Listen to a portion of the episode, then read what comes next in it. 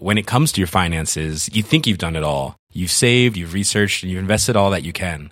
Now it's time to take those investments to the next level by using the brand behind every great investor, Yahoo Finance. As America's number one finance destination, Yahoo Finance has everything you need whether you're a seasoned trader or just dipping your toes into the market.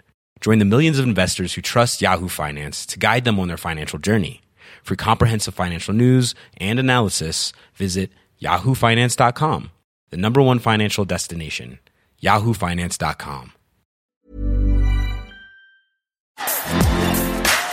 Bonjour à toutes et à tous, c'est Bart et je suis ravi de vous accueillir pour ce nouvel épisode du podcast Extraterrien, le podcast qui interviewe des sportifs hors du commun. Le but de ce podcast est de vous partager leurs secrets, leur vie et d'en apprendre beaucoup plus sur eux afin d'en tirer un maximum de conseils.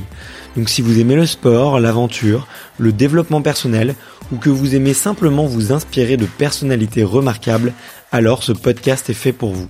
Juste avant de commencer, j'ai quelques messages à vous faire passer. Si c'est la première fois que vous écoutez le podcast, je vous remercie d'être arrivé jusqu'ici.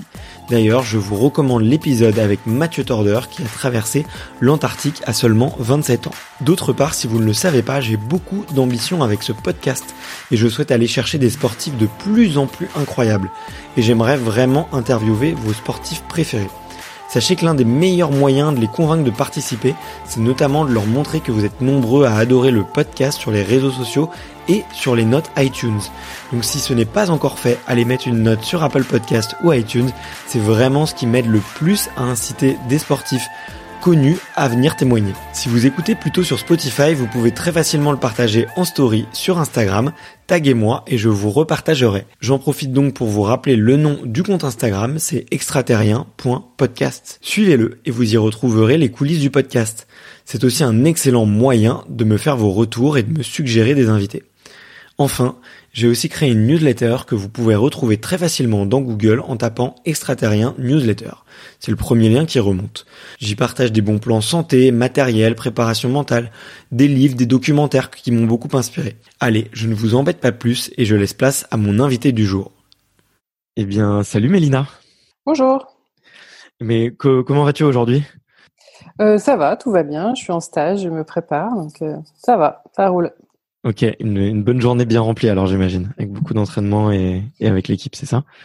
Oui, voilà, une bonne journée bien remplie, mais comme, euh, comme tous les jours, j'ai envie de dire, après voilà, je suis, euh, je suis en stage, ça fait du bien de retrouver un petit peu ce, cette ambiance-là pour, euh, pour préparer les échanges qui vont, j'espère, vite arriver.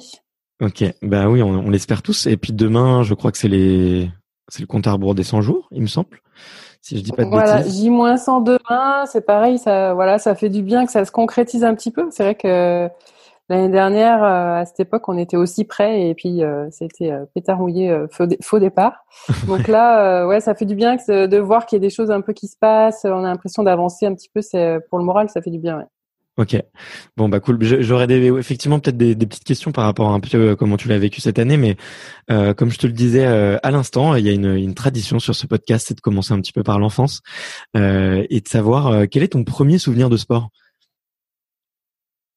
mon premier souvenir de sport, c'est c'est moi qui suis mon grand frère parce qu'il faisait du judo et c'est le premier sport du coup que j'ai pratiqué parce que voilà, j'ai voulu le suivre.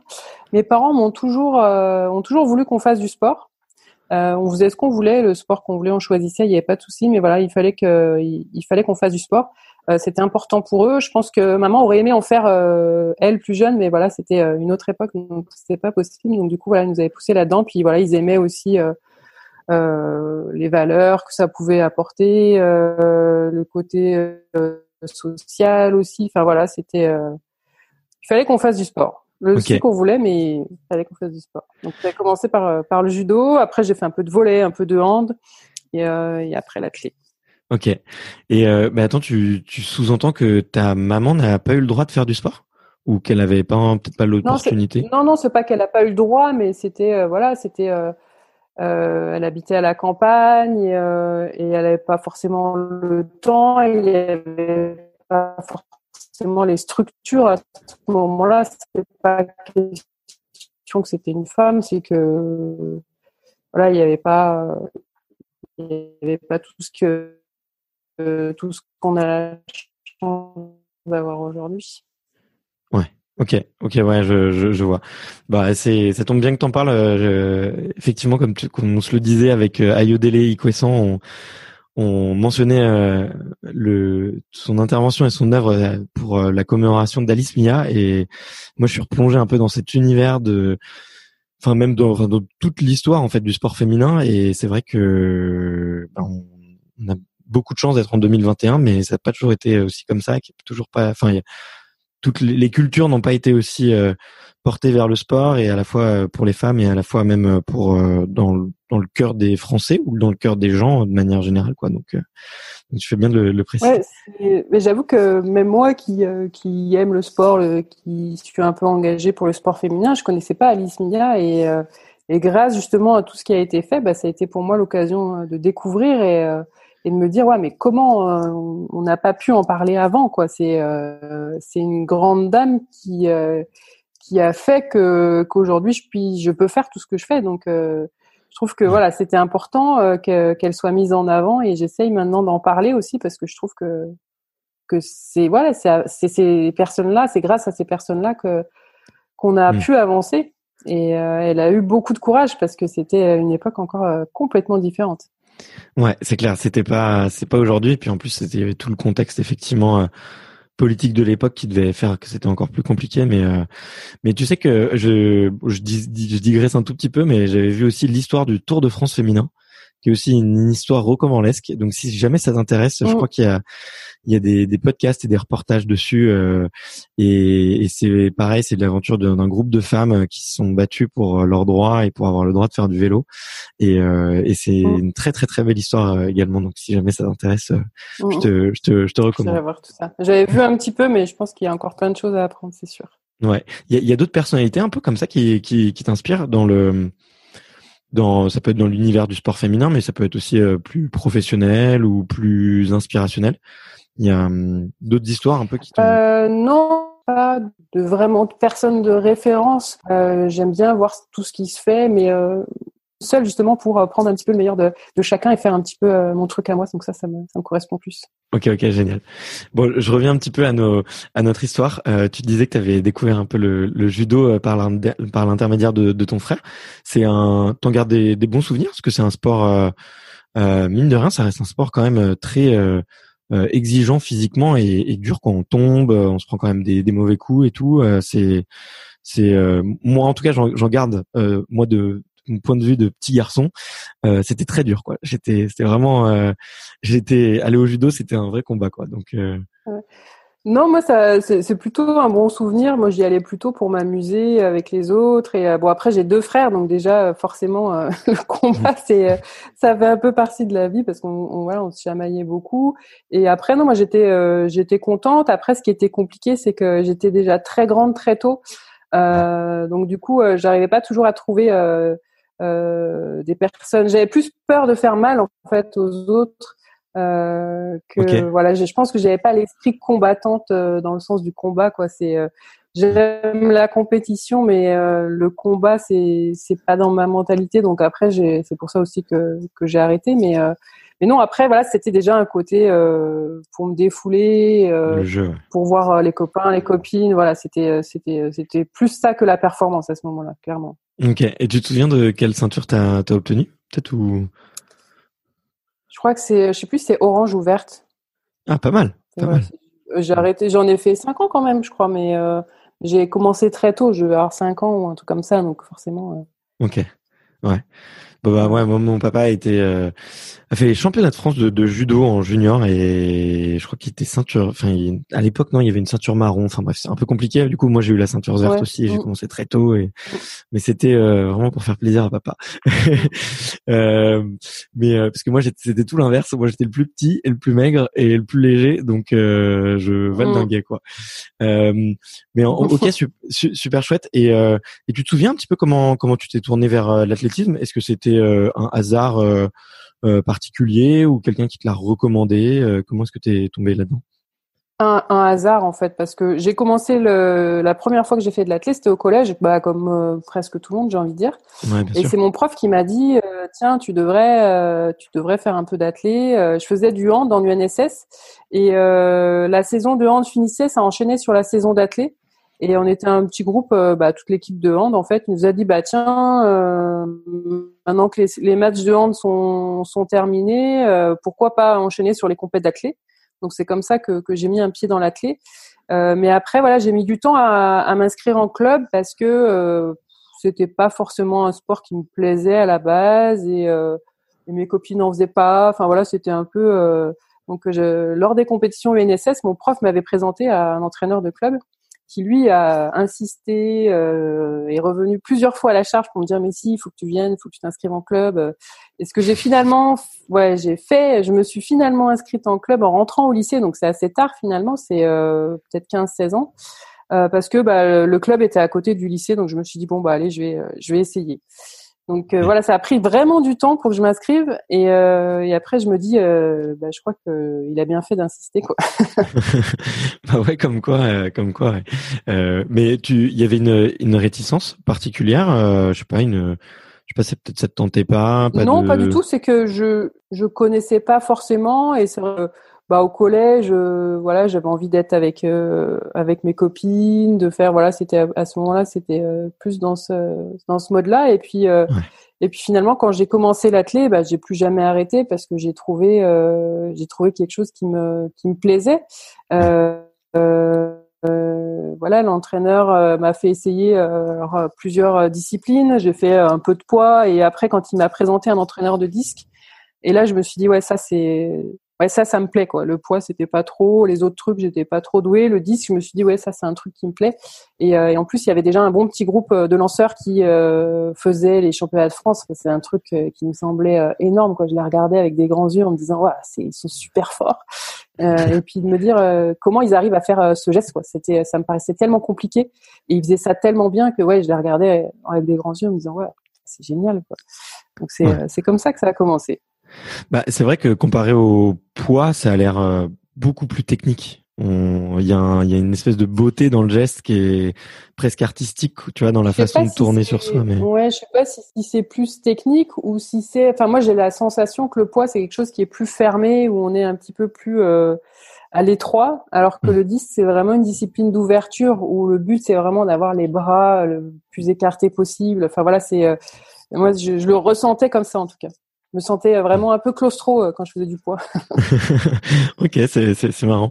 Mais euh, et et et euh, parce que il, me semble, alors peut-être que je dis je dis une bêtise, mais dans le club d'athlètes à côté de chez moi, c'est le même, euh, c'est la même personne qui encadre les jeunes, que ça soit pour le poids, le disque, le marteau. Alors je sais plus pour le javelot ou pas, mais euh, c'est c'est l'organisation un peu classique d'avoir les les sports de lancer euh, qui sont, on va dire, sous le sous le chapeau plus ou moins de, du même entraîneur ou de, ou, de la même équipe, on va dire? Ça dépend, ça dépend vraiment des clubs. Euh, mais c'est vrai que souvent on a on n'a pas énormément d'entraîneurs de lancer, donc souvent l'entraîneur fait un petit peu tout. Euh, mais moi dans mon club, euh, par exemple, on a un, un, entraîneur de marteau, un entraîneur qui fait plus poids disque euh, et plus un autre qui faisait le javelot. Donc euh, ça dépend vraiment des du club et de l'entraîneur qui il y en a qui sont capables de faire tout puis il y en a qui sont plus spécialisés. Donc ça vraiment dépend ça dépend vraiment des clubs ok et alors là je te pose une, une question de d'amateur euh, complet euh, qui est pas du tout rentré dans la technique même si j'adore euh, la clé c'est est-ce que euh, les, les différents lanceurs ont des choses euh, à s'apprendre, tu vois, techniquement. Est-ce qu'il y a un intérêt justement à les faire travailler un petit peu ensemble et à leur faire mutualiser certaines compétences ou, certains entraînements? Tu vois, je, dis ça parce que effectivement peut-être tu vois sur sur de la course euh, sur de la course effectivement bah on c'est c'est plus pertinent. Enfin on, voit tout de suite la pertinence de même faire travailler un petit peu de foncier des, des gens qui font du demi-fond ou quoi que ce soit. Euh, mais est-ce que c'est le cas aussi dans les dans les sports de lancer? Là je sais vraiment je te pose je suis complètement naïf par rapport à ça j'en ai aucune idée. Ça peut sur la technique ça peut le poids et le disque pour les lanceurs de poids qui qui lancent en rotation? Parce que du coup c'est euh, il y a quelques similitudes. Après sur les autres lancers c'est quand même euh, assez différent, mais par contre on peut se retrouver par exemple sur des euh, sur des séances de musculation ou sur sur plus la partie physique en fait, parce que techniquement c'est quand même vraiment différent. Mais sur tout ce qui est prépa physique, on a quand même des les mêmes axes de travail on va dire. Ouais, ok, ouais, je vois. Et, euh, même si forcément, euh, un lanceur de disque il lance en plus c'est plus lourd le poids le marteau c'est 7 kg 260 pour les hommes et 4 pour les femmes donc forcément c'est c'est il y a des similitudes mais c'est quand même pas tout à fait la même chose Ok, ouais, je vois très bien. Et, euh, et je me rends pas compte du coup pour euh, une, une jeune ado, euh, on commence tôt la, la préparation physique pour euh, un sport comme celui-là, tu vois, parce que moi je me souviens, tu vois, bon, bon, je faisais du tennis, mais on a très très vite fait de la prépa physique, mais tu vois, c'était pas forcément de l'explosivité ou tu vois, ou, ou, de la puissance ou de la résistance. C'était beaucoup plus de l'endurance, du gainage et de la souplesse. Est-ce que, euh, est-ce que, ouais, je me, je me rends pas compte du coup hein, quand on commence le, quand on commence le, mm. le, disque, on fait très vite de la prépa physique. Non, moi quand j'ai commencé, euh, j'ai fait de tout en fait. Euh, comme j'ai couru, j'ai fait. bon, j'ai pas beaucoup couru parce que j'aimais pas trop ça. Mais, mais non, j'ai pas commencé directement par la musculation en fait. Je pense que en plus j'avais voilà, moi j'ai grandi à la campagne, euh, mes parents sont agriculteurs, donc on avait une ferme. Enfin, c'était un grand terrain de jeu. Et physiquement, je pense que déjà j'avais euh, j'avais une bonne base, j'ai envie de dire. Donc euh, c'était pas ce dont j'avais le plus besoin. Par contre, techniquement, oui, j'avais vu que j'ai commencé tard, forcément par rapport aux autres, j'avais des lacunes et j'avais plus besoin de travailler ma technique finalement que mon physique. En plus, j'étais déjà très grande très tôt, donc donc voilà, ça a plus été au début plus la technique que, que le physique qu'on a travaillé. Ouais, ok, je vois, ouais. Et euh, tu as mentionné tes parents, alors peut-être que la question elle est un peu cliché, mais euh, vu que tu, tu, tu, disais que tes parents voulaient absolument que tu fasses du sport, peu importe lequel, euh, quand, quand tu leur as quand tu leur as suggéré en fait le, le, le souhait que tu voulais faire du, du disque, ils n'ont pas eu de, de, de réaction particulière, tu vois. Enfin, moi je me mets euh, à la place, tu vois, de, de, de, du papa que je suis maintenant, donc à ma propre place. Mais euh, tu vois, je serais hyper curieux de savoir, euh, tu vois, sur un sport qui est peut-être un tout petit peu plus confidentiel euh, et bah, de, de, comprendre, d'avoir envie de chercher pourquoi, tu vois. Est-ce que toi, toi tes parents, ils ont eu cette... bah, J'avais aucun a priori moi sur euh, sur l'athlé en général et sur aucune des disciplines parce que je je connaissais pas spécialement le lancer de disque encore moins. Et, et du coup là, je suis arrivée avec un regard un regard complètement neuf et sans sans rien de, sans aucun jugement. Donc euh, voilà, ça m'a, ça m'a plu. Mes parents, pareil, euh, voilà, ils m'ont laissé faire ce que ce que j'avais envie de faire, et je pense que c'est hyper important d'avoir, voilà, d'avoir, d'avoir pu faire un sport que j'ai choisi et, et qui m'a plu sans, sans pression extérieure, on va dire.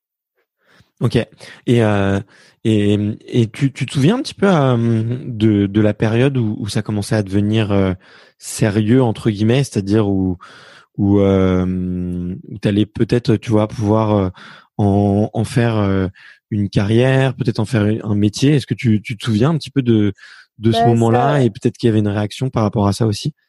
Ça a été assez vite dans les résultats. Euh, au début, quand j'ai commencé, j'ai vite, euh, j'ai vite progressé, j'ai vite eu des, euh, de bons résultats.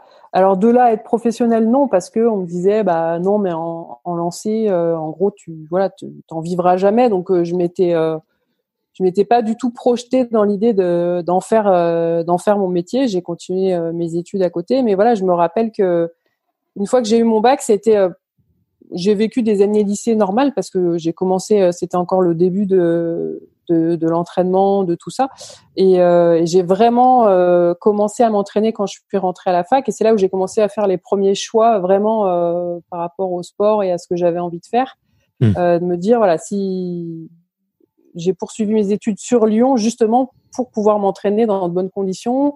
Euh, sur un des stages que j'avais fait, euh, l'entraîneur national de l'époque m'avait présenté euh, Serge, qui est mon entraîneur encore aujourd'hui, en me disant bah tiens l'année prochaine quand tu vas voir ton bac, il va falloir que tu bouges soit à Grenoble soit à Lyon.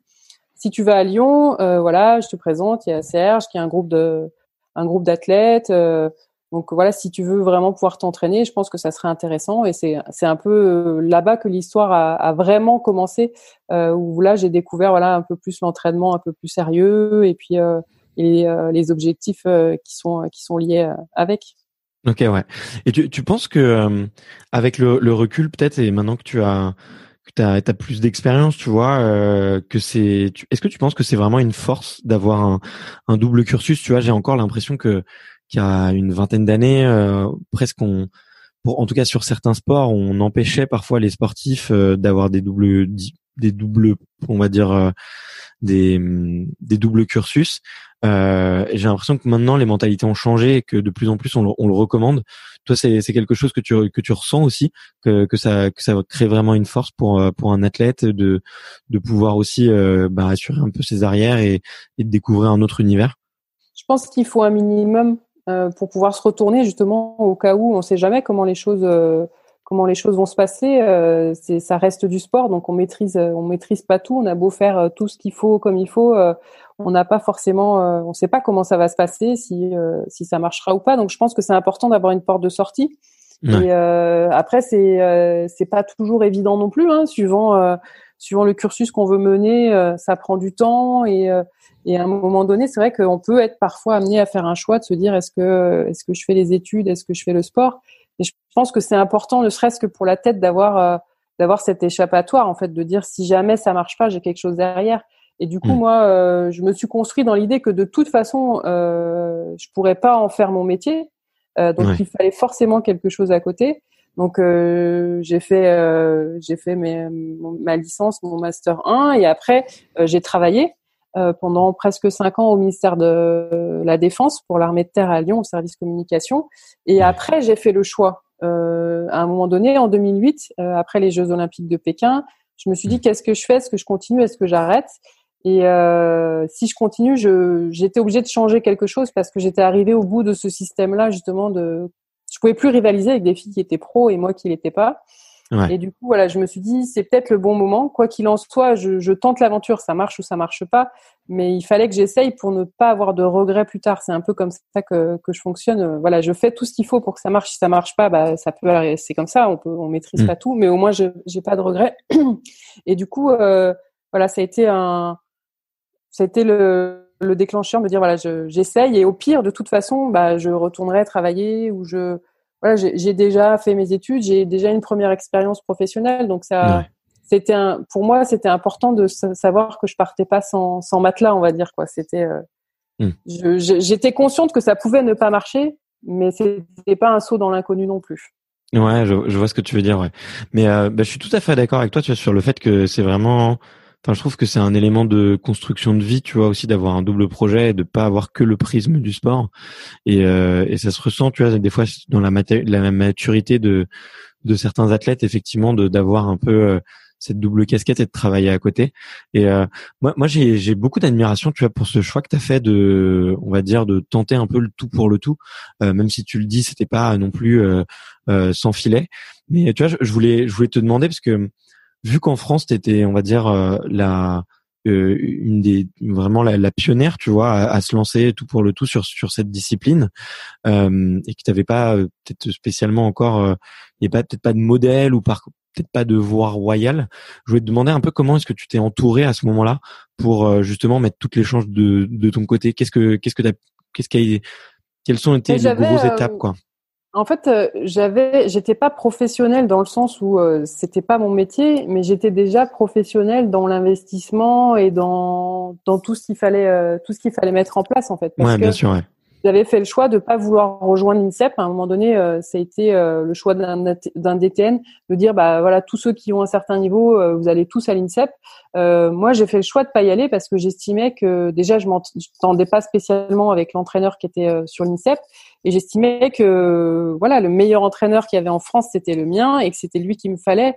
Donc, donc voilà, j'ai fait le choix de de pas de pas rejoindre l'INSEP, mais par contre, euh, à côté de ça, j'ai fait ce qu'il fallait, euh, j'ai mis en place tout ce qu'il fallait pour que voilà, j'ai ma petite structure entre guillemets. J'avais donc euh, Serge Debier qui est entraîneur technique et j'avais déjà aussi Jérôme Simian qui est préparateur physique. Donc voilà, j'avais déjà commencé et ce qui était à l'époque presque un peu inédit parce que la prépa physique, c'est finalement ça a été intégré assez tard dans le dans le sport de haut niveau. Avant, c'était l'entraîneur qui faisait tout et moi, j'ai eu la chance d'avoir voilà d'avoir Serge qui euh, qui à un moment m'a dit bah tiens, euh, on a cette opportunité là, je pense que ça pourrait être intéressant parce que voilà, il a lui, il avait les compétences Serge sur la musculation, sur tout ça, mais il s'est dit voilà, lui, il a quelque chose encore en plus, il est plus pointu et puis voilà, ça va te permettre d'avoir aussi plus de temps. Euh, et, euh, et, du coup, on a mis en place cette petite cette petite structure voilà à notre niveau, mais finalement on était dans la démarche en fait, en, tout cas on était professionnel, même si on l'était pas dans le dans l'aspect financier de du terme. Ouais, ouais, ouais bah c'est ma question. Elle, elle portait aussi un peu, tu vois, sur tout, c'est sur aussi, tu vois, justement euh, comment comment tu fais en fait pour créer entre guillemets ton propre professionnalisme euh, à la fois financièrement mais logistiquement mais euh, mais mais oui bien sûr enfin genre, je doute pas une seule seconde que tu n'étais pas déjà à 100% ne serait-ce qu'à enfin encore plus avant de avant de avant de commencer mais c'est un c'est un c'est un choix financier c'est compliqué à faire tu vois je veux dire. Bah, moi, j'ai eu la chance d'avoir euh, à ce moment-là, la fédération a créé ce qui s'appelle la Ligue professionnelle d'athlétisme. Et, euh, et, du coup, voilà, ça a été euh, une prise de risque mesurée parce que justement, il y avait se dire la, la Ligue finance le club pour que le club nous salarie. Donc à ce moment-là, c'était c'était comme ça. Et du coup, voilà, ça me permettait d'avoir un statut parce que c'est pareil. Du coup, si t'es plus étudiante, si tu travailles plus, euh, tu fais quoi? Tu te mets au chômage? Enfin, il n'y avait pas de statut de, de sportif à ce moment-là. Heureusement, ça, ça fait partie des choses qui ont évolué, mais euh, ne, serait-ce que d'avoir ce statut-là, c'était euh, c'était important parce que sinon, tu, ça veut dire que t'es, comment ça se passe? T'as pas de sécurité sociale, t'as pas de. Enfin, voilà, c'était quand même, c'était un peu le flou à ce moment-là, et, et la fédération l'avait compris et justement a essayé de d'avancer là-dessus. Et je pense que c'est une voilà une des premières fédés qui a essayé de se, bouger là-dessus. Et clairement, pour moi, ça a été une vraie opportunité parce que euh, sans ça, je sais pas si j'aurais pu le faire en fait. Ouais. Je vois, ouais. Et, euh, et tu sens que la, la fédé d'athlétisme, c'est euh, c'est une des fédés qui est en, en, en, avance ou précurseur sur euh, justement un peu ces, ces sujets-là, tu vois? On, euh, on en parle en, effectivement en plus en ce moment euh, pour tous les sujets de, de maternité qui, qui, qui, on va dire, euh, peut-être aujourd'hui sont plus mis en lumière qu'il y a quelques années. Mais euh, tu sens que Ouais. Ouais, je pense qu'ils ont euh, bah déjà d'avoir mis en place ce système-là, c'est aussi ce qui m'a permis à un moment donné, quand j'ai eu ce projet d'avoir un enfant, de de pouvoir le faire aussi sans prendre. Mm. Pareil, j'ai pris des risques, mais c'était, ça me permettait quand même d'avoir d'avoir quand même un certain équilibre et ça c'est important. Et je pense que c'est pas évident parce qu'on n'est pas dans des sports euh, les sports euh, les sports co sont assez structurés par rapport à ça parce qu'ils on dépend d'un club enfin voilà ils ont des partenaires ils ont des choses comme ça. Dans les sports individuels c'est beaucoup plus compliqué euh, à, à, mettre en place. Donc je pense que vraiment la fédération là-dessus elle a elle a elle a permis euh, d'avancer. Et du coup euh, de sur tout ce qui est sujet de maternité bah, ça a aussi permis de faire avancer ce sujet là parce que ça ça permet de le, de le vivre autrement. Et, euh, et, en tout cas, moi, ils ont toujours été, euh, ils ont toujours été bienveillants par rapport à ça aussi. Ok. T'as été accompagné. Euh, je te pose la question parce que ouais, j'ai, interviewé euh, Cléopâtre Darleux, tu vois, qui est gardienne de l'équipe de France de handball, et, euh, et elle me disait qu'elle avait quand même dû faire euh, bah, tout toute seule, quoi, malgré effectivement la structure, le club, euh, peut-être un et, un encadrement un peu plus construit et l'habitude aussi parce que c'est un sport collectif avec plusieurs filles, donc ils voient souvent le, mm. le cas. Enfin, en tout cas ouais. peut-être plus qu'une fédération de d'athlètes mais euh, mais que finalement elle avait quand même été euh, toute seule tu vois dans ses démarches de de, de rééduc euh, même de, de conscience de, de sa grossesse et sur le suivi médical quoi donc, bah moi c'est l'avantage d'avoir ma petite structure j'ai envie de dire c'est que c'est un projet et puis d'avoir des entraîneurs que je connais depuis longtemps et qui me connaissent aussi et c'est un sujet que j'avais euh, abordé clairement avec eux, leur dire voilà le projet que j'ai, j'aimerais faire ça et, euh, et eux tout de suite ils m'ont dit bah pas de souci, on va te on va t'accompagner, on va s'adapter. Donc euh, oui, j'ai tout j'ai tout géré mais avec avec un encadrement qui qui était là et qui qui a tout fait pour que pour que ça se passe bien. Pour eux, ça a toujours été mmh. enfin jamais ils m'ont fait une remarque de me dire c'est pas le moment ou ou euh, t'es sûr c'est pas c'est pas tu fais pas une connerie. Enfin voilà ça j'ai jamais entendu donc forcément ça ça ça aide. Et euh, et euh, de toute façon ils savaient aussi je pense que c'était important pour moi et que si je voulais être bien moi je pars de ce principe et eux, pareil c'est tu peux pas être bien dans ton sport si t'es pas bien dans ta vie. Donc euh, donc voilà ils m'ont accompagné et voilà on a fait ça on a fait ça ensemble. Après non j'ai pas forcément cherché non plus de d'aide spéciale au niveau de la Fédé, mais euh, mais déjà ils n'ont pas été contre. Donc euh, c'est déjà parce que pour en avoir discuté avec pas mal d'autres athlètes, c'est déjà, je pense que c'est déjà pas mal en fait, juste de savoir que je de savoir qu'ils sont euh, qu'ils sont là et que et que ils mettront pas de bâton dans les roues parce que c'est déjà suffisamment dur pour revenir. Si en plus il faut se battre contre une institution, c'est encore plus compliqué. Mais moi, je me rappelle euh, du jour où euh, c'était après les championnats du monde à Berlin en 2009 où euh, je discutais avec euh, Gany Yalouz qui était DTN à l'époque et euh, je lui dis bah voilà le projet que j'ai euh, j'aimerais parce qu'il me dit l'année prochaine comment tu vas t'organiser pour les Europes? Je lui dis bah écoute je pense que je serai pas aux Europes donc je lui ai expliqué voilà j'aimerais avoir un enfant faire une pause tout ça. Il me dit mais c'est génial vas-y fonce on sera là. Et ne serait-ce que cette phrase là et ben ça, ça, fait du bien à la tête et ça permet de se dire voilà déjà j'aurais pas j'aurais pas à me battre pour tout ça. Donc voilà ça a pas toujours été simple mais voilà, c'est des petites phrases, des petites choses comme ça qui euh, qui font que que ça que ça aide. Et pour la deuxième, ça a été pareil. C'était euh, un autre DTN, mais euh, euh Patrice Gergès, c'est pareil. Il m'a dit bah il y a pas de souci. en plus, l'avantage de la deuxième, c'est que voilà, j'avais l'expérience de la première. Ils m'ont dit bah on sait que tu sais faire, donc je pense que ça les rassurait encore plus quoi. Ouais, c'est clair. Bah écoute, merci beaucoup de tu vois de de citer euh, ces paroles positives et de montrer qu'il y a aussi euh, tu vois, enfin ça, ça reste pas un, un, tabou pour tout le monde dans le dans, l'écosystème du sport parce que je sais pas si tu as entendu la parler il y a quelques semaines euh, de cette euh, volleyeuse italienne là, qui s'est fait assigner en justice par son club euh, pour être tombée enceinte. Euh, et tu vois, j'ai l'impression quand j'ai vu cette news qu'on était revenu des, des, années en arrière, si tu veux. Mais ouais, c'est c'est ça c'est impressionnant de voir des trucs comme ça, mais je pense qu'en fait, il faut, il faut justement dédramatiser tout ça, en fait, et, euh, et, euh, et en parler et montrer qu'il y a des choses qui sont possibles et qu'un mmh. enfant, c'est pas une fin de carrière et que oui, ça change parfois un peu les plans. Je peux comprendre que sur des sports collectifs, ça soit euh, plus compliqué à gérer, mais je pense qu'il faut l'anticiper, en fait. C'est euh, euh, les femmes, des fois, elles vont pas oser en parler justement à l'entraîneur ou au club, justement de peur de pas avoir leur contrat renouvelé et de machin. Et du coup, eux, peut-être vont parfois se retrouver, oui, forcément au pied du mur où ils vont l'apprendre un petit peu au dernier moment.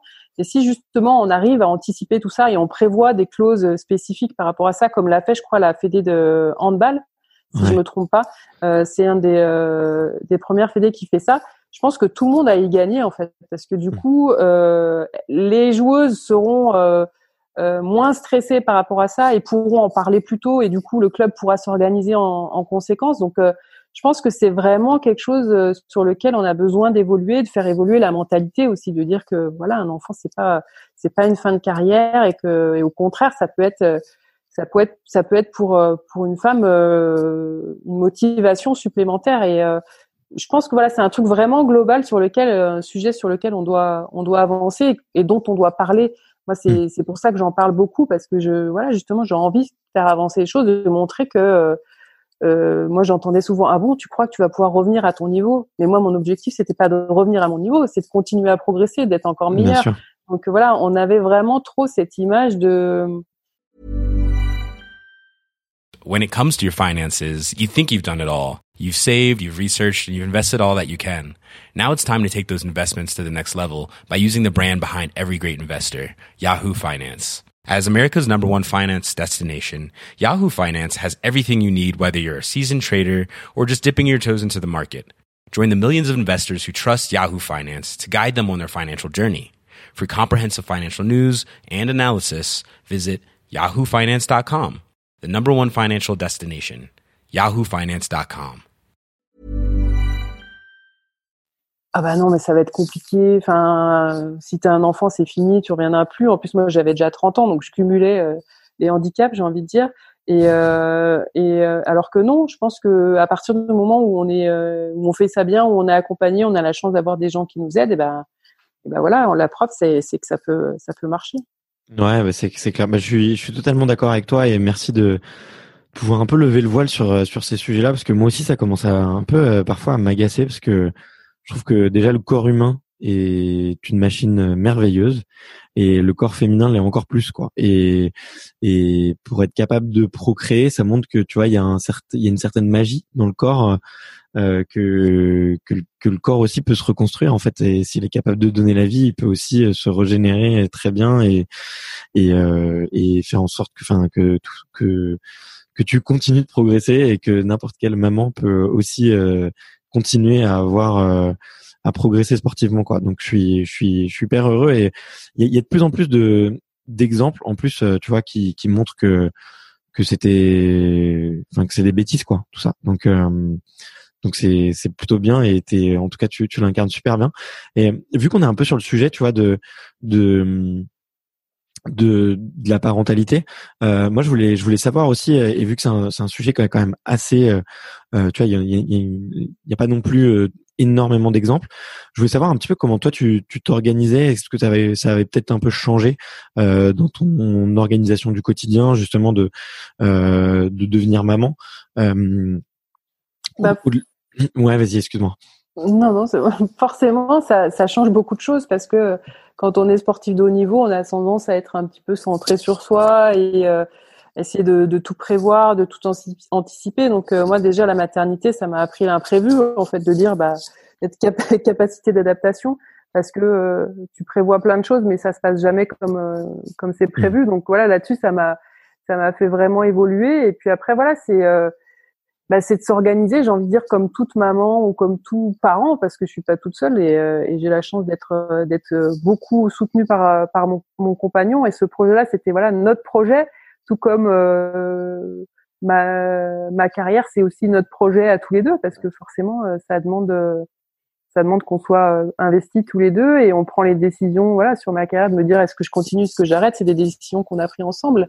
Euh, et après sur l'organisation et eh ben c'est forcément, on a fait évoluer sur l'entraînement. J'essaye de m'entraîner euh, bah, plus en journée pour pouvoir euh, avoir plus de temps le soir euh, avec mes filles. Et après, c'est sur les déplacements, bah, je fais un petit peu moins de déplacements. Et quand je pars, je pars pas plus de 15 jours. Et si je pars plus de 15 jours, bah, on essaye de partir, de partir tous les quatre. Enfin voilà, c'est des, des petites mmh. adaptations. Encore une fois, c'est aussi plus facile parce que je suis sur un sport individuel et et, euh, et du coup, c'est plus facile à caler que quand tu as, euh, quand as 15 ou 20 euh, femmes euh, ou joueuses à, à, coacher. Quoi. Certainement, c'est mmh. aussi plus facile. Ouais, c'est sûr que tu as, cette flexibilité-là et cette liberté-là que, que, qui est, qui est un, un, super privilège et faut, faut, faut pas hésiter à en abuser, je pense. Mais, et, et ça a été, tu vois, t'as dit que tu avais appris euh, beaucoup sur toi, tu vois, sur euh, ta capacité à t'organiser et, à réagir peut-être face à l'imprévu. Euh, il y a eu d'autres choses que la maternité t'a t'as as appris sur toi-même ou euh, je sais pas peut-être une source de, de, motivation de développement personnel en, plus? Bah, il y a eu plusieurs choses. Il y a eu le fait d'avoir cette coupure de de prendre un petit peu du recul justement par rapport à mon sport et, euh, et de faire le point et de me dire euh, parce que à force d'enchaîner toutes les saisons, j'avais une, une, carrière qui est quand même déjà longue. On enchaîne d'une saison à l'autre, il y a toujours des objectifs, des championnats, des choses. Et je trouvais que j'avais perdu un peu le fil de pourquoi euh, pourquoi je faisais ça. Et j'avais perdu un petit peu la, la foi, j'ai envie de dire, euh, de tout ce que je faisais. Et le fait d'avoir pendant une saison avoir pris un peu de recul, d'avoir fait un peu autre chose, d'avoir pu profiter de tout ce que j'avais pas l'habitude de profiter, plus mes amis, de faire plus de choses euh, arrivé à un moment donné, je me suis dit ouais, mais ça me manque en fait quand même ce euh, le sport, euh, la compétition, l'entraînement, tout ça, ça me manque et c'est et c'est ça que j'ai envie de faire, c'est ça qui me plaît dans ma vie. Donc euh, ça, ça m'a vraiment permis de, de, me recentrer, de me dire ouais, euh, de retrouver les, les bonnes raisons de pourquoi je le fais et du coup de revenir avec plus d'envie et plus de motivation.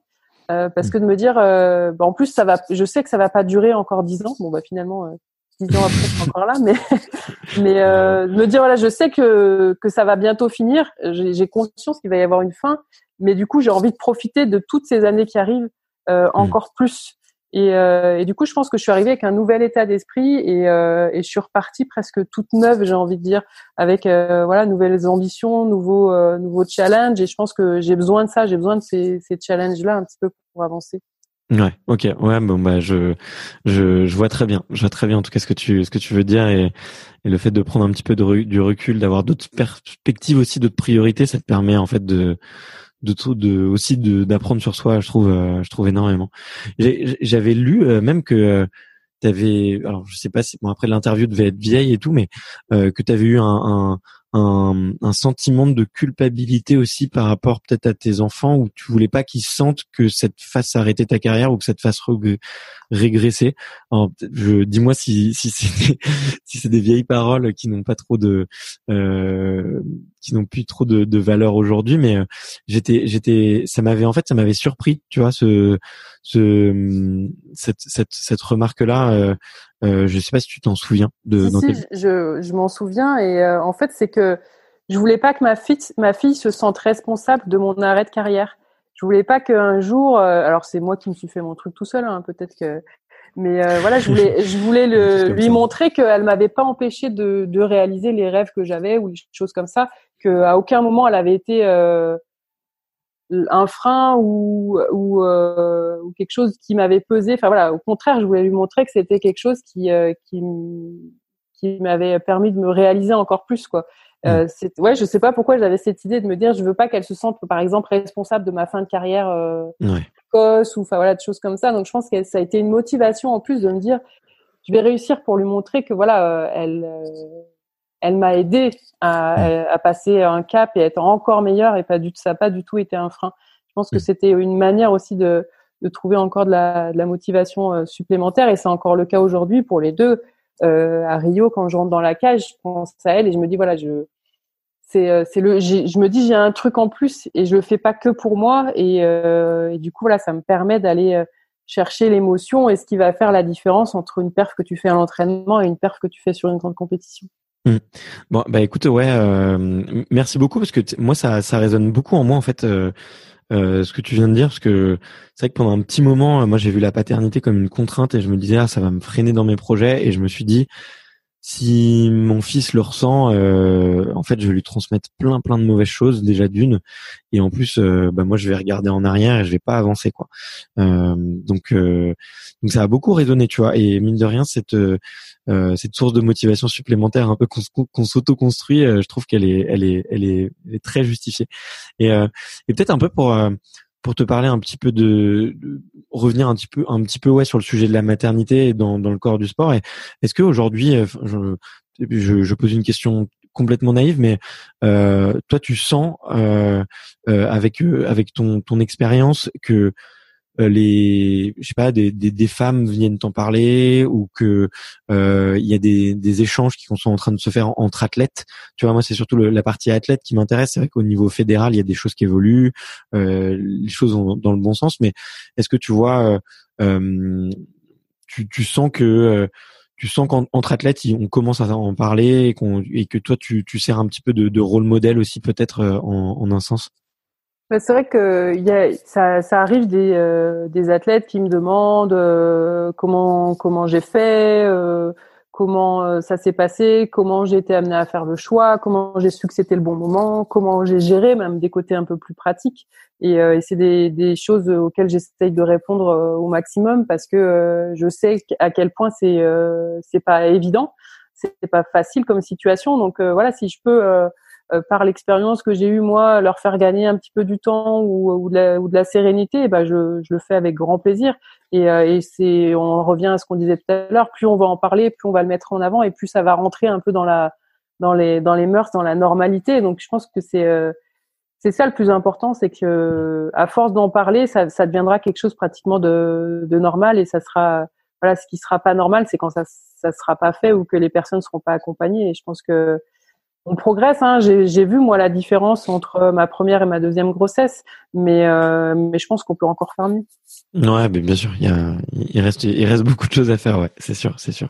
Et euh, et euh, tu sens même aussi que peut-être au niveau aussi des pratiques. comment dire, les, femmes sont aussi beaucoup mieux accompagnées, peut-être par, je sais pas, le, le corps médical ou ou euh, où il n'y a pas de, il y a pas eu réellement de différence. Finalement, c'était juste une barrière limitante euh, psychologique. Enfin, euh, ou est-ce que tu vois à côté, à côté en fait, j'ai l'impression qu'il y a quand même beaucoup plus d'athlètes qui le font.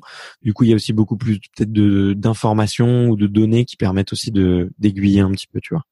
Ben, je pense qu'on se pose plus de questions et, euh, et ça, mmh. c'est c'est important de se dire justement, bah là, par exemple, sur euh, le cycle féminin, euh, le cycle menstruel, voilà, chez la femme et l'entraînement, c'est des questions qui euh, qui auraient jamais été abordées auparavant. Donc là, voilà, on se pose des questions et du coup, ça permet aussi d'avoir des réponses et de, de faire avancer, de faire avancer les choses. Je pense qu'il faut voilà que que tous ces sujets-là soient soient mis sur la table pour que pour qu'on les apprivoise un petit peu parce que parfois pour les entraîneurs c'est des questions qui peuvent euh, même la maternité hein, chez un entraîneur je peux je peux comprendre que ça soit pas évident parce que ça ça va le pousser à se remettre en cause ça va euh, il va être obligé d'évoluer parce que certains entraîneurs ont une trame d'entraînement et une manière d'entraîner euh, et qui là va devoir être, euh, va être un peu mis à mal parce qu'ils vont pas pouvoir faire ce qu'ils avaient l'habitude de faire. Ils vont devoir s'adapter ils vont devoir changer et certains entraîneurs ont pas du tout cette capacité d'adaptation ou de, de, se remettre en cause. Donc ça peut être perturbant pour un entraîneur, mais ça, je peux le comprendre. Justement, euh, il faut qu'il soit accompagné euh, par rapport à tout ça et que, par exemple, d'autres entraîneurs qui ont vécu ces situations, les échanges d'expérience, c'est aussi des choses qui peuvent être importantes. Donc, euh, c'est pour ça que voilà, le fait juste d'en parler, euh, d'échanger là-dessus, de, ça permet de d'échanger, de d'ouvrir de nouveaux sujets et puis de, de, de permettre à des entraîneurs de se dire, bah bon bah finalement, c'est il y en a qui l'ont fait, ça doit être possible. Comment je vais pouvoir le faire? Après, voilà, chaque, chaque entraîneur euh, le fait ou le fait pas, mais euh, en tout cas, il a la capacité de le faire. Ouais, bien sûr.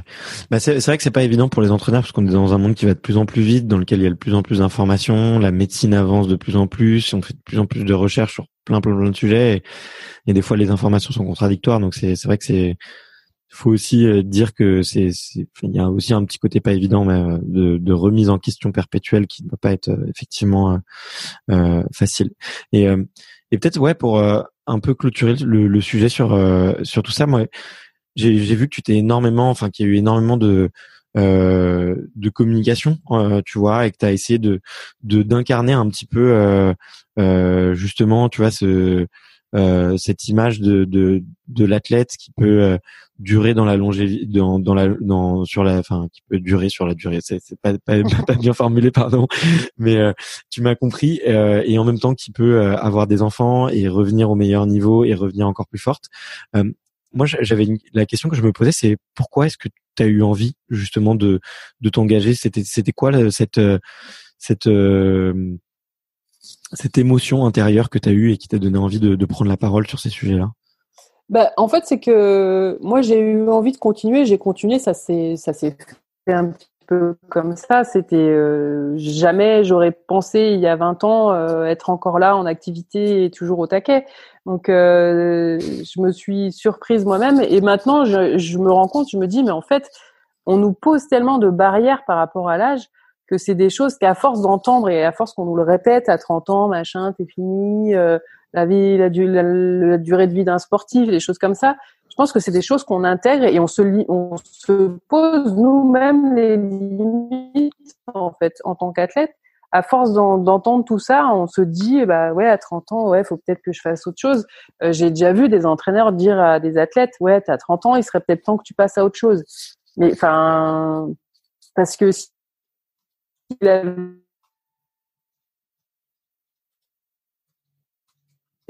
pourrait continuer et, euh, et, là juste le fait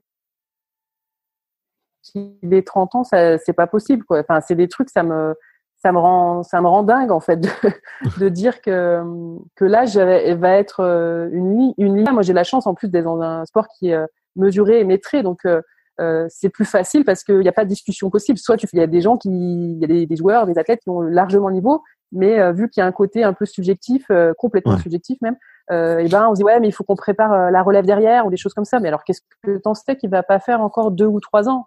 On peut pas le savoir ça. Donc voilà, je trouve qu'il y a c'est c'est quelque chose à force de voilà d'avoir pris un peu de recul par rapport à ça et de me dire mais en fait euh, laissez les laissez les gens s'exprimer et, et, vous verrez. Arrêtez de réfléchir par rapport à un âge. Il y a quelqu'un qui peut être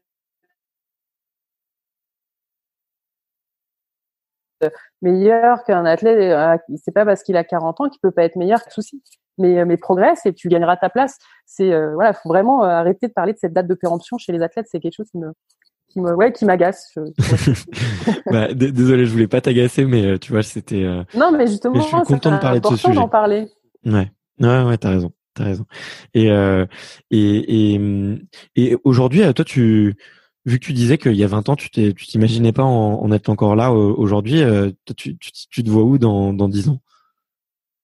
Bah, du coup, je je sais pas parce que jamais jamais j'aurais pensé il y a dix ans être être là aujourd'hui et préparer mes sixièmes jeux et peut-être même des septièmes. Donc, bah, je pense que c'est c'est ça l'intérêt de la vie en fait, c'est de se dire bah, on saisit les opportunités qui arrivent et puis voilà, en dix ans, il peut se passer tellement de choses que que ça serait même triste de me dire bah dans dix ans je ferai ci, je ferai ça euh, sans, sans aucune surprise, ça aurait pas du tout de saveur. Alors que là, je me dis voilà, il peut se passer encore plein. Quand je vois les dix dernières années, tout ce qui s'est passé dans ma vie, je me dis waouh, dans dix ans ça va être euh, ça va être euh, ça va être encore quelque chose quoi. Je sais que de toute façon il y aura du changement, qu'à un moment donné je vais arrêter ma carrière, mais pour l'instant je suis pas en capacité de dire bah une fois que je vais arrêter ma carrière, je vais faire ça, ça et ça parce que voilà, et en deux trois ans il se passe tellement de choses que les envies changent que que tout ce qu'on vit dans notre vie fait évoluer voilà ce qu'on ce qu'on a envie de faire et euh, et la manière dont on veut le faire donc euh, je sais pas où je serai dans dix ans mais mais tant mieux mais t'as bien raison, t'as bien raison de dire tant mieux. Euh, faut se laisser un petit peu vivre. Moi, je m'étais, je m'étais promis de, de, de te laisser euh, filer à l'heure. Euh, j'ai, j'ai, j'avais encore mille questions à te poser, mais bon, on, ça sera peut-être pour une prochaine fois. Mais on a encore un peu de temps si si tu veux. Mais 5-10 minutes. Bon, bah, bah, écoute, puisque tu puisque tu m'autorises, euh, je vais je vais je vais je voulais te poser un petit peu la question de de comment est-ce que tu l'avais vécu euh, cette cette euh, cette dernière année, euh, peut-être avec le recul. moi, j'ai parlé à beaucoup d'athlètes cet été et effectivement c'était c'était très compliqué. Il y avait pour certains il y avait beaucoup de déceptions, pour certains c'était aussi la motivation qui était difficile à retrouver de repartir pour pour une année. Euh, toi, comment est-ce que, avec le recul, comment est-ce que tu l'as vécu un petit peu cette, cette dernière année, vu qu'on on va fêter un peu cette triste première année de de de, comment dire de de Covid 19 en France et de confinement. Euh, toi, comment est-ce que tu te prépares et comment est-ce que tu comment est-ce que tu vois la suite? Bah, il y a eu beaucoup de beaucoup de choses en un an. Euh, on est passé de bah, début du premier confinement, on était au taquet dans les jeux, de se dire bah voilà. Euh, euh, moi, je m'étais organisée pour pouvoir m'entraîner chez moi parce que voilà, on était dans l'optique de préparer les jeux. Après, on a eu euh, les jeux qui ont été annulés, donc il y a eu de la déception parce que bah ça fait quatre ans qu'on se prépare pour ça et je savais que j'étais prête.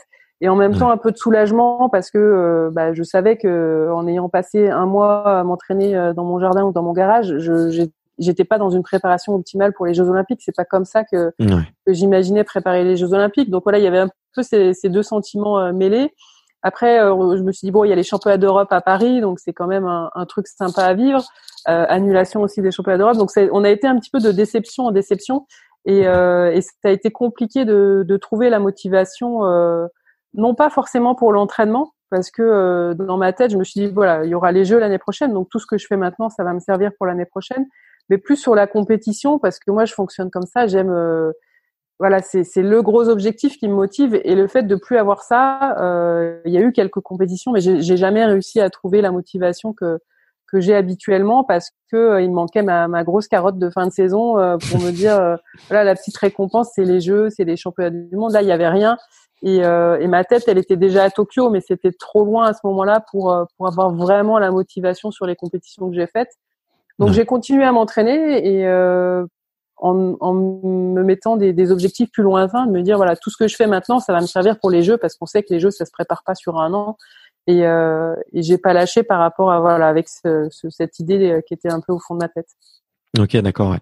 Et euh, et là tu te sens tu te sens prête? Enfin, il y a une une une confirmation du con. Enfin, on va dire une semi confirmation que les on va dire que les jeux auront lieu parce qu'il y a eu la précision que le fait qu'il n'y aurait pas du tout de d'accompagnement, si j'ai bien compris. Euh, Peut-être que tu as les, les, meilleurs termes que moi, mais qui, conforte un petit peu dans l'idée que ça va que ça va avoir euh, avoir lieu. Ça va être des jeux euh, entièrement différents de, de, de ce que tu as vécu jusqu'à présent.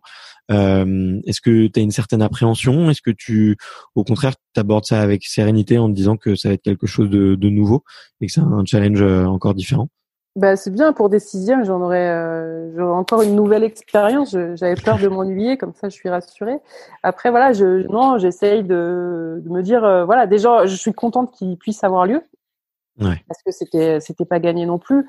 Après oui, il y a de la frustration de dire qu'il y aura pas mes proches dans le stade, que forcément ça va être euh, un petit peu plus compliqué, mais euh, j'ai envie de dire je me, je me prépare à tout ça. Euh, maintenant qu'on le sait, et eh ben voilà, on a le temps de l'anticiper, de le préparer. Alors oui, ça sera pas les jeux qu'on a connus, mais euh, mais ça sera des jeux quand même. Donc il faut euh, voilà, faut mettre toutes les chances de son côté. Et, euh, et je pense que voilà, les expériences que j'ai pu vivre aussi m'aident m'aident beaucoup par rapport à tout ça. Et, et c'est sûr que souvent je me mets à la place de, de jeunes athlètes qui qui sont retrouvés dans cette situation-là et je sais pas comment j'aurais été capable de vivre ça à 20 ans quoi. Ouais, mais euh, bah en même temps, enfin ouais, c'est je trouve la situation elle est paradoxale parce que effectivement il y a des peut-être des certains certains athlètes très jeunes qui sont un peu déçus.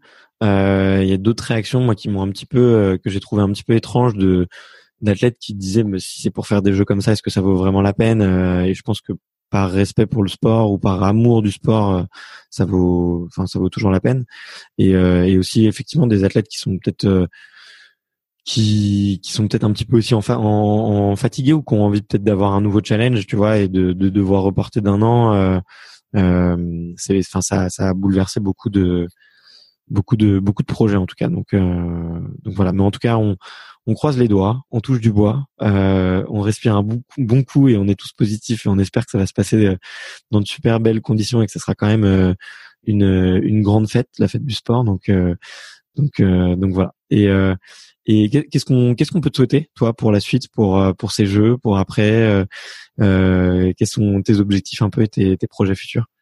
Bah, L'objectif c'est de c'est d'aller chercher une médaille d'or. Après voilà, je, je fais tout ce qu'il faut pour. Après comme euh, je le dis souvent, ça reste du sport, on maîtrise pas tout, mais au moins c'est dans la continuité de ce que je dis. J'aurais pas de j'aurais pas de regrets et et, et, finalement, je me prends même à rêver de, de Paris 2024, chose que j'aurais jamais pu imaginer il n'y a pas si longtemps. Mais voilà, le report des jeux, ça a peut-être eu cette, euh, cet avantage-là. Le fait justement euh, qu'il n'y ait pas de public, on en parlait euh, à l'instant, de me dire voilà, si j'ai la possibilité de, de faire les jeux en France, devant le public français, devant toute ma famille, pour le coup, ils pourraient être là tous ensemble. Je pense que ça, ça serait juste un événement extraordinaire. Et si j'ai une chance de pouvoir vivre ça, bah, je, je vais, je vais le vivre, le vivre à fond et le, le tenter à fond. Eh ben, écoute, oh, c'est c'est noté, c'est tout ce que je te souhaite. Je ferai euh, je ferai un petit vœu, voilà, pour toi ce soir. Euh, ça, me fait toujours plaisir. Euh, je termine, je, termine toujours les interviews pour savoir un petit peu, bah, comme un un passage de flambeau olympique, mais c'est plutôt un passage de micro. Euh, c'est de savoir euh, euh, à quel athlète tu aurais bien aimé donner un petit peu la parole sur un format un, peu plus long comme celui-ci, peut-être un peu plus un peu plus reposant aussi, un peu plus intime aussi. On a pris un peu plus le temps de, creuser sur des sujets qu'on entend peut-être un peu moins. et ouais, c'est de savoir à qui tu me recommandes d'aller d'aller donner la parole sur un prochain épisode du podcast. Bah plein de plein d'athlètes parce qu'il y en a plein euh, qui ont des histoires euh, qui ont des histoires euh, extra à raconter. Une femme comme Marie-Josée Pérec forcément parce que je sais que alors moi maintenant elle était très timide donc on connaissait assez peu son histoire. Maintenant elle, commence à, à, raconter un petit peu et voilà j'ai eu l'occasion de de pouvoir échanger avec elle et, et c'est une, une, vraie richesse de pouvoir connaître son parcours euh, et, voilà il y a plein c'est une très très grande championne. Et après voilà il y a plein d'autres euh, sportifs. L'avantage c'est que chacun a un parcours et euh, une histoire différente qui qui peut permettre à tout le monde de se justement de se, de se dire mais ouais toi aussi tu as ta chance. Et il y a, y a pas de, de parcours tout tracé en fait. Il suffit de ouais il suffit d'y croire et de, de faire son son propre son propre chemin. Il n'y a pas de il n'y a pas de, de moyen unique d'y arriver et c'est ça qui fait euh, qui fait la beauté du sport. Après voilà, il y en a plein. Euh, euh, bah, récemment, j'ai fait une, une, conférence avec avec Julien Bonner auprès de, de, collégiens et j'ai trouvé aussi son histoire son histoire intéressante parce que voilà ça, ça change aussi. Il parlait justement de le fait de devenir père aussi et je trouve que chez on l'a on l'aborde plus systématiquement chez les femmes, mais finalement il y a aussi des hommes qui, qui ont pour qui ça, ça a changé quelque chose dans leur carrière et je trouvais ça intéressant aussi. Ok, ben écoute, je, je note pour euh, Julien, je je le connais très peu, donc j'irai euh, j'irai m'enseigner sur lui. En tout cas, merci euh, pour euh, la recommandation et et c'est vrai que bah être être papa aussi parfois dans le sport c'est un peu un sujet un peu tabou, tu vois. donc donc ça me ferait ça me ferait très plaisir de pouvoir aborder le, le, sujet avec lui s'il a des choses intéressantes à dire là-dessus. Donc merci doublement pour pour cette recommandation. Et euh, grand plaisir. Et écoute, euh, merci, merci infiniment, Mélina. J'ai passé un super moment malgré les, les petites coupures. On, on s'en est sorti et euh, on est, on est, on s'est accroché. On a trouvé des solutions. Euh, c'est ça aussi, hein, travailler avec des, des athlètes et c'est ça qui est plaisant. Euh, ça m'a fait beaucoup bah, de bien de, de, de, te parler. Donc et de pouvoir t'entendre raconter ton histoire et tout ce que tu avais à dire. Donc merci infiniment. Ben, merci à toi et puis bon courage pour, pour la suite du podcast. Ça marche. Salut. À bientôt. Salut. Merci d'avoir écouté cet épisode jusqu'au bout. Si vous êtes encore là, c'est sûrement que l'épisode vous a plu. Donc n'hésitez pas à le faire savoir autour de vous et à vous abonner pour ne louper aucun épisode. J'ai mis tous les liens dans la description, donc n'hésitez pas à y jeter un coup d'œil. Et sinon, moi je vous dis à la semaine prochaine pour une prochaine interview. Ciao